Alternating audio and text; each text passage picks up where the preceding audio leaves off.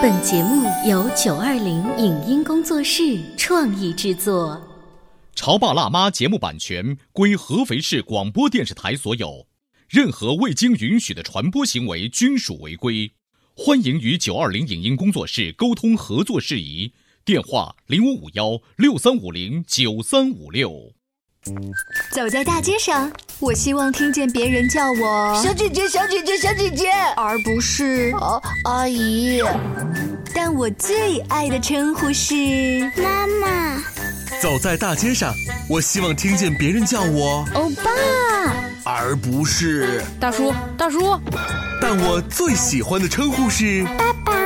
我是辣妈，不是老干妈。我是潮爸，不是太阳能浴霸。八零后时尚育儿广播脱口秀，潮爸辣妈。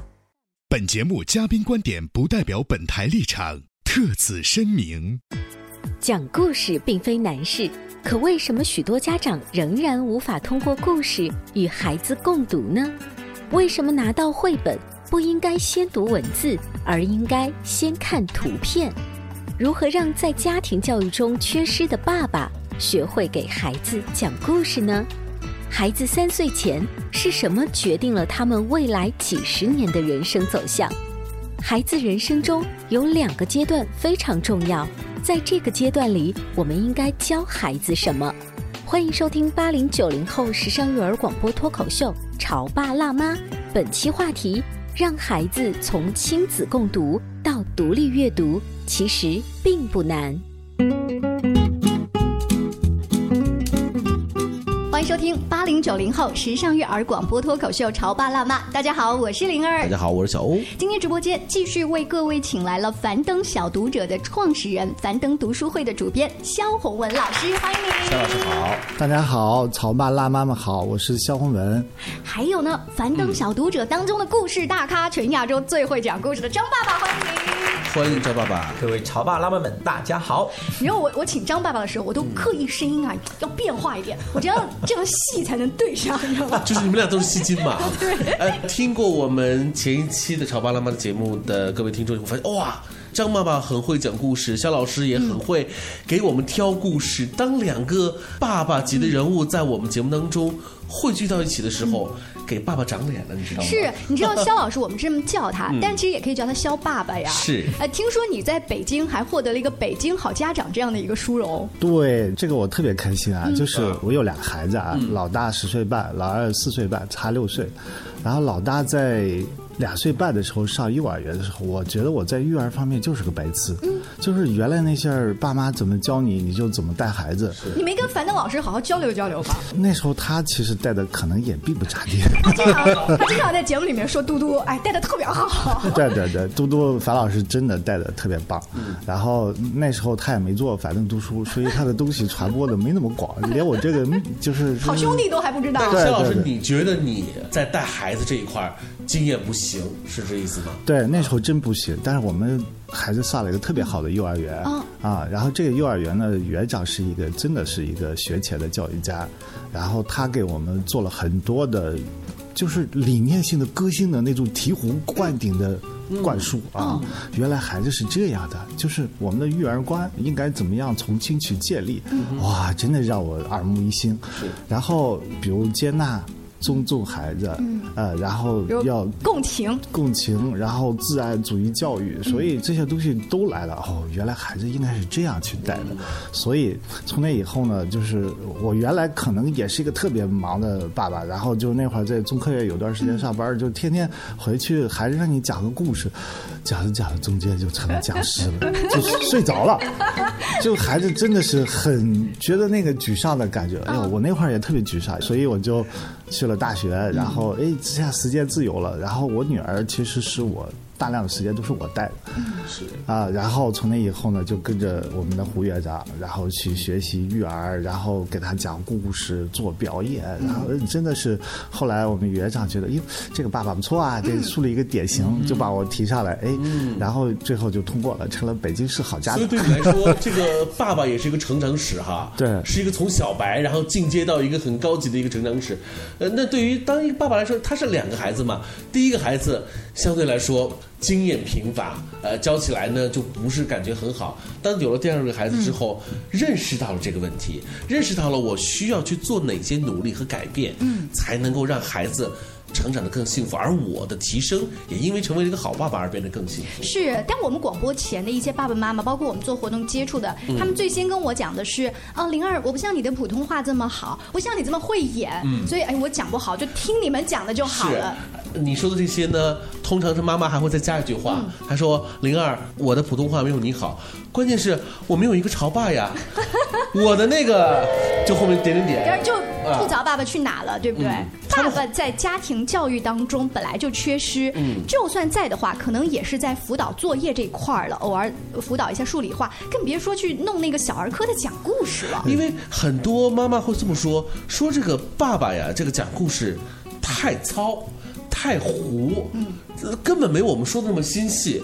有一次，呃，一个妈妈就吐槽说，就是因为单位出差几天时间，那就让爸爸来带两，就两天而已哦。晚上给孩子说故事，第一天爸爸啊，就是知道吗？就是全神贯注啊，我终于上场了，有我的一天了。拿着故事说好，我来读一遍。他读完了，爸爸，你这个故事说的跟妈妈不一样。哪里不一样啊？这字儿不都是这么说的吗？呃，那个儿子就说：“那妈妈还说了，这个时候啊，会想到了什么？没说呢，这文字没写啊。”啊，就是发挥的地方没有啊。然后第一个晚上的感觉特别不好，到了第二个晚上又出现了在上上场。好，我得改变一下。爸爸，你给我说个故事吧。好，那自己编了嘛。从前啊，有个小明，这个小明啊，他因为不听爸爸妈妈的话，最后他出去，后来他死了。故事说完了，孩子极端，这孩子就懵了，这故事就就这么短。吗？所以他的妈妈就得出观点说：“真的，不要让爸爸去接触故事，不要让爸爸去，要不然的话，爸爸不仅会毁了这个故事，也会毁了孩子的睡前美好的这个时光。”那张爸爸您怎么看呢？没有，其实我觉得很多事情都是跟方法有关系。就是说，比如说爸爸他没有这个经验，你突然教给他，他就像你不要以为妈妈多么会讲故事，妈妈第一次刚开始讲故事的时候也都是失败的经验，只是说因为爸爸没有这个概念。嗯，我我觉得我只给大家一个建议，就是说，其实我们在我们中国人在接触绘本的时候有。犯了一个严重的错，就是我们习惯读绘本，那是错的，那是错。因为什么？读绘本这个观念，这个观念是源自于英美的。因为英美，如果你看所有的教养书，都会提到每天都要 read picture books every day。嗯，但是这个观念所谓的读绘本是在英美适用，但在在中文的绘本上面是不适用。哦，为什么？因为英美其实他们是有句型的。为什么美语啊、英文能够成为世界上流行的语言？是因为它是一个最简单的语言，它是有文法的。嗯，像比如说各位，你看我们像听众各位就知道嘛，我们从小学中文，你有听过学文法的吗？嗯，中文有文法可以，这就是为什么外国人学英文会觉得特别难的原因。但是很有趣是，英文的绘本，如果大家有机会去看，它都是有文法，它都是句型。嗯，所以它都很简单。但是很奇怪是，它翻成中文之后都翻得很复杂。所以我可以举个最我常在演讲中提的例子给大家分享一下。比如说有一本绘本叫《小飞机》，它的前三页英文这样念给大家听，大家都会都可以学会哦。而且你照着绘本念念给小朋友听，小朋友可以学得会。前三页的英文是 It flies flies away，简单嘛，飞啊飞嘛。下一页是 It flies high。再下一页是 It flies low，简不简单？而且你不知道它是一个句型在讲的。但是你知道它的中文绘本是什么吗？中文本第一页的翻译是小飞机犹豫着、彷徨着，向人生的下一个方向前进。在下一页是它攀越高峰，在下一页它跌落谷底。好，那我可以请问大家，如果你照着念给孩子听，你知道孩子会有什么感觉？他就他就懵了，懵不知道你在讲什么。对对对那所以各位知道，就是说，我觉得父亲并不是不会讲故事，而是我们太习惯拿到绘本就照着念，其实不对的。你拿到绘本的正确观念是，你要先看图。自己准备的先看图，看完图看得懂没事，看不懂回去看文字，把图里面看不懂的地方全部解开来。最后你其实是用看图说故事的方式讲给小朋友听。所以很多家长，其实我说句实话，我提个比较不太一样的意见。嗯，其实小朋友很喜欢听爸爸讲故事。哦，为什么喜欢听爸爸讲？那种爸爸都有种特色，他都是乱讲。对啊，就乱讲嘛。对对对，所以你看很多爸爸，他有时候根本不用书哦，他可以乱编乱讲。他可以编到奥特曼最后跟这个小朋友自己。所以小朋友为什么喜欢？是因为他没有字，嗯，小朋友就很容易出现想象力。所以绘本其实不适合照着念的，是要完全用一种图像的方式来去处理它，那才是好的方式。对，所以这就是那个最基础的概念。呃，不要照着字去念，这是张爸爸告诉我们的。肖爸爸，你告诉我们一个。哦，我想告诉大家最重要的一点是，就是无论别人讲的故事多么精彩，无论张爸爸哇讲的多么丰富，其实孩子们最爱的还是父母的声音。张爸爸这是隔壁的爸爸了，对最爱的还是自己这个爸爸。这是真的，这这是是这是真的是孩子的一个心理嘛？孩子从小就听着你们的声音在长大，所以你可能普通话像我这么烂，你也觉得哎，我家孩子还是最喜欢听我说话，因为他有安全感，他是熟悉的，呃，他是是意味着我们亲子关系更紧密的一种链接的方式，所以真的各位父母千万不要浪费自己的语言。我们知道樊老师讲一本书啊，就是叫《父母的语言》，三千万词，其中重要的观点就是。这世界上最宝贵的资源就是父母的语言，因为美国做过研究，就是高层的家庭和低层的家庭，这两个孩子之间在三岁前，父母跟他们说的语言要差三千万词，这三千万词就基本上决定了这个孩子以后的人生走向，这是多么厉害的一而且。正好是小宝宝的阶段。对对，三岁前，就跟孩子多交流。那刚才呃，我觉得二位爸爸的说的有一点特别到位，就是首先一定要给孩子带去这种阅读的感觉，给孩子去讲故事。第二个呢是一定要用自己的声音，就是自己的爹妈自己亲自上阵。反正小读者呢，这个 A P P 平台呢就提供了一个特别好的机会，首先给我们介绍了一个真的是别人家会说故事的张爸爸。因为有了这个范本的出现，让我们这些所有的爸爸妈妈们就找到一种可能，就是哦，原来我自己也是可以像张爸爸一样，把讲故事这个事情做好的。所以不仅能够听到张爸爸绘声绘色说故事，张爸爸同时也会教我们这些年轻的爸爸妈妈如何把这个故事用自己的方式说得更好。是，那广播前的潮爸辣妈，如果错过了七月十一号啊，张爸爸来到我们广电中心一千五百平的这种活动现场的话，啊我们先来听一小段。感受一下那天现场火爆的状态。那现在我来问问题喽。第一题，请问刚刚张爸讲的爆炸头弟弟，爆炸弟弟头发里面住着什么动物？聪明。请问刚刚在热带里面，哥哥以为是绳子，不是绳子是什么？那妹妹以为是木头，不是木头是什么？聪明。那请问爷爷的肉丸子汤里面，爷爷家来了三种动物，哪三种？老鼠还有什么？猫咪还有什么？狗。最后这一题，请问企鹅和猴子里面，企鹅的大朋友是什么动物？蓝鲸。那猴子的大朋友是什么动物？哇，帮你们自己鼓掌一下好不好？耶，好。关于和孩子沟通呢，我是想先处理好彼此之间的情绪，然后再去搞定他具体的问题。我们家长经常在一起讨论，怎么样从小才能培养好他的学习习我是后。来通过学习才发现，孩子行为背后是有另外一种需求的。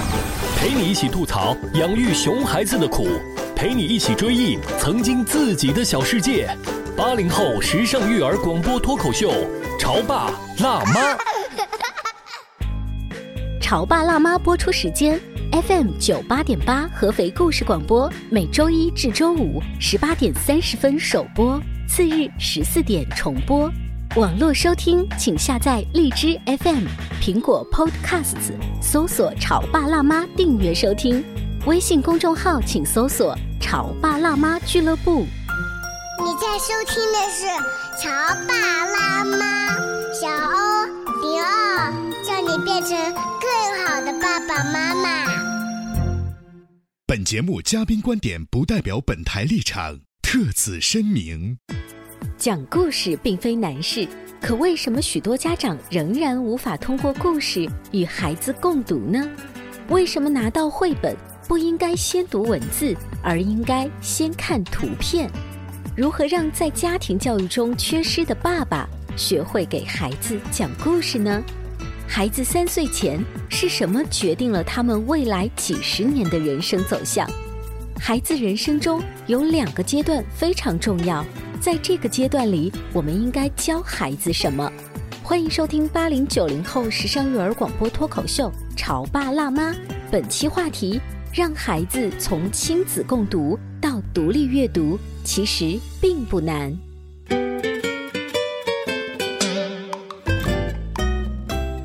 欢迎您继续锁定《潮爸辣妈》。小欧跟灵儿今天在直播间啊，继续为大家请来了樊登小读者的创始人、樊登读书会的主编肖红文老师，还有樊登小读者当中的故事大咖，全亚洲最会讲故事的张爸爸，两位好。欢迎二位好。呃，在七月十一号活动的现场，嗯二位现在还记忆犹新吗？有非常对有心。对对，对，刚才我们的节目的呃上半部分的最后也听到了一段现场的这个录音，孩子真的是在结束之后会说，这个张爸爸真的是很会说故事而。且你知道吗？我们童话亮晶晶的三位主持人，比如说我呀、圆圆姐姐、小帅，我们在侧台的时候，就是一方面在向我们的前辈学习，嗯一方面好羡慕我们有一天也可以到樊登小读者当中，跟那么多小朋友讲故事就好了。就是就是，真的是一个很会说故事的一个人，就这个存在会给我们带去很多的动力，就是、哦，原来可以能达到这个层面。是啊，现场的爸爸妈妈也会有种感觉。二位啊，那天在现场，你们能够感受到的更多的是一种什么样的一种回馈？我跟你讲，合肥小白真的是非常非常的可爱跟热情哈、嗯但是我每次在故事会的结束的时候，我感受最深刻的是，我很喜欢看中间过程当中父母亲跟孩子的互动。哦，因为我觉得父母亲他们常常出现一种很好玩的反应是，比如孩子坐在他的旁边，他会这样子，嗯。他怎么会笑成这样？而且为什么从头到尾他都在举手回答问题？因为其实，在我的故事会的形式当中，其实我是很重互动的，所以孩子其实从头到尾他都在讲话。嗯。我讲的不是说一直在讲奇奇怪怪的话，不是，而是就跟你互动。我会问很多问题，他们必须要回答。他的注意力是集中在你说的话，甚至在故事过程当中，其实是有很多伏笔的，嗯。所以我会下了一个伏笔，最后他们会自己把答案讲出来。就他的家长旁边就讲，哎，他怎么知道答案？其实是因为家长可能在听的过程当中，有时候被他的手机打扰。哎，你知道吗？很多父母在那天出席活动，他出席的理由其实很简单。那孩子不能一个人去啊，那 就就陪着去嘛。那陪着去那干什么呢？那很无聊啊。就发个朋友圈就完事儿就。是打个卡，哎，今天带孩子来看张爸爸结束，然后再回朋友圈。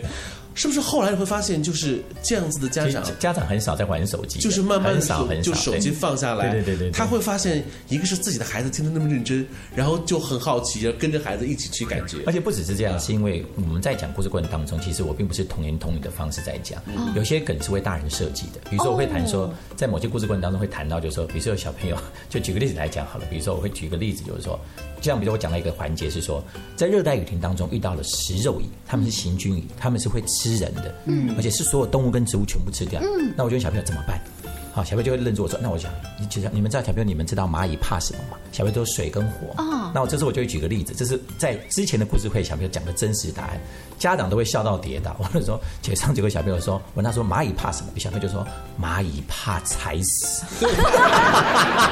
而且他是很认真的点，我也表演那个小孩认真，然后家长就会觉得很好笑。这样是所以因为我里面很多梗是为大人设计，所以大人在过程当中他并不觉得无聊，他也会觉得哎，他也可以感受到很多孩子的乐趣在。所以我觉得这种最棒的亲子关系是一起听故事会，他们能够享受到同样的欢乐，这是非常重要的故事。所以这是张爸爸他在台上关注到这个点，就是看到这个现场的那个时刻、那个瞬间，这是互动的感觉。我想呢，在我们整个的这个活动现场参加的爸爸妈妈一定觉得，我当然知道看书很好，或者广播前现在在听节目的也说，我当然知道孩子看书很好，但是看书或者说听故事或者是阅读，他们是划等号的吗？肖老师，您觉得呢？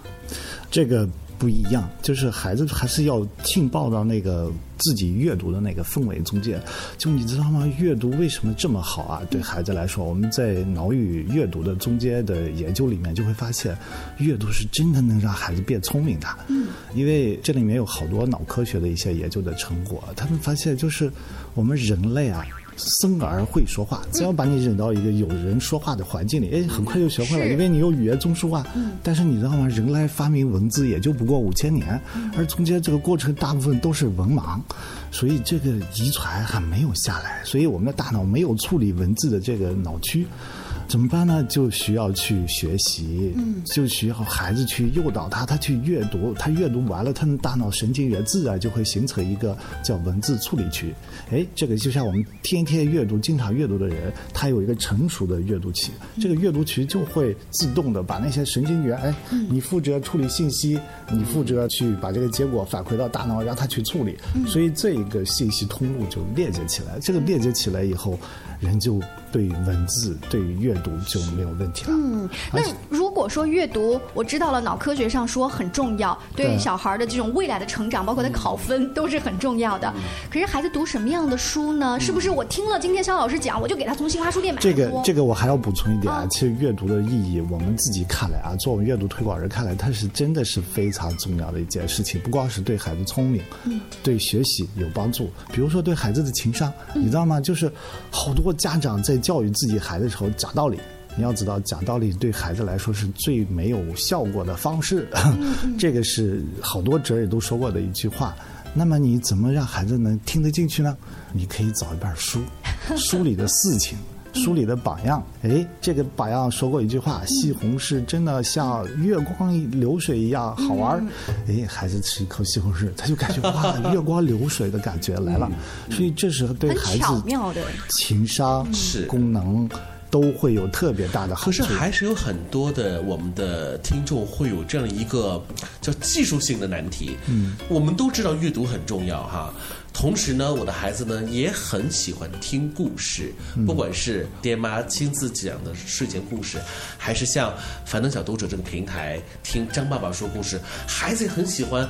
可是问题是，我的孩子很喜欢听故事，并不意味着我的孩子就特别愿意主动的去翻 看我给他买的一本又一本的书我啊。可以来帮大家补充这个所谓实际操作面的问题。嗯有两个阶段非常重要，嗯因为比如我讲第一个阶段啊，孩子到底几岁开始认知最适合？其实一般来讲，比较好的年龄是在五岁，嗯也就是所谓大班下学期的时候嗯是最适合的。但这个时间段有时候家长要用一种方法，其实效果才才会好。因为大家要记得，我们要让孩子对文字产生兴趣。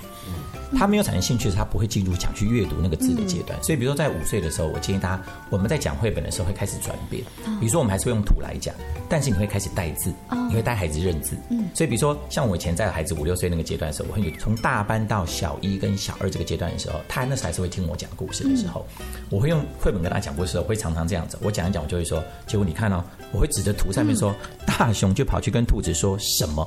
突然我指到那个字去了，哦那这小朋友很好，他看到这就说：“爸爸，我知道。”他说：“谢谢。”因为他可能学过这两个字，哦学校学过，所以我们会协助学校一起来做这件事情。嗯那你会发现哈，我我会继续来，我说：“可是你看啊，兔子就回头跟大熊说什么？我又去指字。”嗯小朋友就说：“爸，我知道那个是不，后面两个字不知道，我说那叫不客气。”嗯我不知道大家有没有发现，我在教孩子对字产生什么兴趣兴趣，所以你会发现哦，等你把这本绘本讲完之后，孩子会自己去看图，但他也会去看字，嗯他就对字产生兴趣。按图所记的，他对，因为他很想知道这个故事的情节对对对对对对对这是他的第一个需求和好奇心。对，然后呢，呃，你在这过程当中会刻意的去设置一些像任务卡的东西，他会主动的去，但不只是这样，而是要说用心去做对这件事。应该是说你教认识后，其实有个心态非常重要。我刚刚讲的是技巧面，但是我一定要跟家长提到一个非常重要的心态是，在这个时间段，你要有个非常重要的心态，叫做，请你要假装自己很有耐心。为什么？不是不是，为什么要这么说？是因为只要你开始教孩子认字，孩子就会常做一件事情，一天来问说：“妈妈，这两个字怎么念？”爸爸，这两个字怎么念？走了一会，我又忘了。哦那你一定要很开心说：“爸爸告诉你这两个字怎么念。嗯你会发现，只要你很开心哦，他就会很敢来问你，他就会进入大量认知的阶段。啊为什么我说他会进入大量认知阶段？是因为孩子比大人专心。因为为什么？因为孩子脑中没有那么多的杂物。嗯只要他对一个东西产生兴趣，他就会进入大量认知的阶段，而且速度会很快。嗯当他很快的时候，你就要开心了。所以我说，这种装装作自己很有耐心的阶段不用久，半年不到，你你不用装了。为什么？因为你发现你会开始很有成就感，孩子也会有成就感，他就进入能够自己开始慢慢阅读简单的书的阶段，你就要开心了，因为他马上就可以进入完全能够自我阅读的阶段。这是第一个哦。张爸爸对说的这个假装很有耐心这个事情，如果能够让爸爸继续保持，保持到孩子念到小学，在每天晚上辅导写作业的时候，如果你也能假装很有耐心，就不会出现什么心肌梗塞这样的故事了。对，但是我我讲一个第二个事情很重要，刚刚是第一个哈，嗯他是在五岁，但是还有第二个阶段也很重要。这是其实我们有个说法叫阅读障碍，嗯，孩子在一二年级之前是有阅读习惯，可在三年级之后没有了。为什么？功课变多了，活动变多了，这很可惜。嗯所以为什么我说樊登小正在做一个非常大的社会责任，就是说我我真的很认同他们，就是因为今天他们追了很多的书，他的方法就是这样。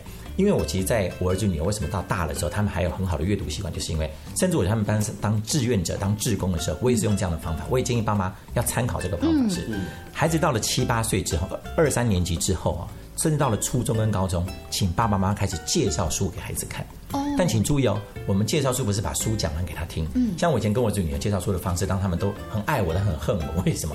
我就跟他说：“来，爸爸今天跟你讲个故事。”他说：“爸，你今天要讲故事？”我说：“对对。”开始讲讲那个最精彩的样子的时候，结果你知道他们走着真的遇到那个人，可那个人就从口袋里面拿了一个，他们说什么什么自己看。你会发现就跟反正讲的方式是一模一样的对。所以我就女儿说：“爸，你每次都用这一招。”我说：“你不随便你啊，你不看，就像我也不会讲给你听。”也就是说，其实你先把那个书看了一大半。对，所以但是我要告诉各位是，我原本他在三年级之后，我是用我的方式，其实这种方式哈、哦吊胃口的方法，纯粹只是希望他维持阅读的好习惯。嗯但后来发现不是，为什么？因为他好刚好跟《反正小哲》的跟读版的意义是一样的，家长买意义是一样的，是因为我发现当我跟孩子共读一本书之后，我们永远会有共同话题。嗯嗯，而且我觉得最好玩的一点是，每次孩子看完一本书哦，他也看完，我也看完，对不对？我们跟他聊天的时候，你就会发现他有些东西他根本没看懂。哦，你会教他，甚至你会把一些生命经验跟他分享。有没有发现很像嗯嗯反正小的家长版？对啊其实我就发现哈，孩子会很崇拜你。为什么？因为他觉得你能够懂很多他根本在书上没有看懂的东西。就他自己也看了，对他没有看得到，对，而你看得到，对，而且你跟他讲很多生命经验，他会发现哇，原来我爸妈很有魅力。其实你心里面挺不好意思的，因为你只是年纪比他大而已。所以这两个方法就是是一个是让孩子对文字产生兴趣，第二个是大了年纪之后，我们开始要把书讲给孩子听，但是讲一半。但是如果说您真的有时候没时间做这么多的事情的时候，反正小子的 A P P 是一个非常好的伙伴，就是因为他把所有的经典书单都变成了视频跟音频，孩子会自己对这本书产生兴趣，而且他刚好就不讲完，嗯，让孩子想去买这本纸，这样子的胃口。所以肖老师，您觉得呢？就是不论是站在一个啊你是樊登小读真是者刺激呀创始人的角度，还是站在一个呃爸爸的肖爸爸的角度，你觉得呃怎么样让孩子从爱听书、爱听讲故事到自己爱看、爱上阅读？我在这中间跑过很多地方，也在做演讲。有些妈妈就是提的问题特别有意思啊，就是我们有一个同事，他的孩子是这样的，他孩子真的不喜欢自己读书，天天让他妈妈读书，他妈妈很苦恼问我，我说。你想过一些招了吗？一些方法了吗？他说我想过呀，没用。我说这样，明天呢，你就是儿子，你已经认账了，你读一段儿，妈妈读一段儿，可能是妈妈读两段儿，你读一段儿，然后就是妈妈读一段儿，你读一段这样的方式来让孩子试一试，哎，效果很好。就是家长不要把自己东西都揽到自己身上，然后不要期待这个过程会有奇迹发生，它一定是一个动脑用心的过程。那如果说听节目的爸爸妈妈，你们的孩子还小的话，尽量参与到亲子阅读当中。嗯如果实在没有时间，至少可以让他和小口袋成为好朋友，对一起去阅读。在节目的最后呢，跟大家说一个有趣的事儿哈，就是我的孩子今年要去学游泳，然后他去游泳的时候呢，就是意兴阑珊。我说看我这有一个奖品，他一看到是一个小口袋，哇，眼睛都放光。连游泳这件事情都会用樊登小读者来解决。用阅读来解决。所以说呢，就是孩子是真心喜欢这样子帮助他们读书的产品。嗯非常荣幸今天请到了樊登的肖红文老师和张爸爸，更多关于亲子育儿的故事，大家也可以持续关注我们的节目《潮爸辣妈》，下期见喽，拜拜。再见。再见。以上节目由九二零影音工作室创意制作，感谢您的收听。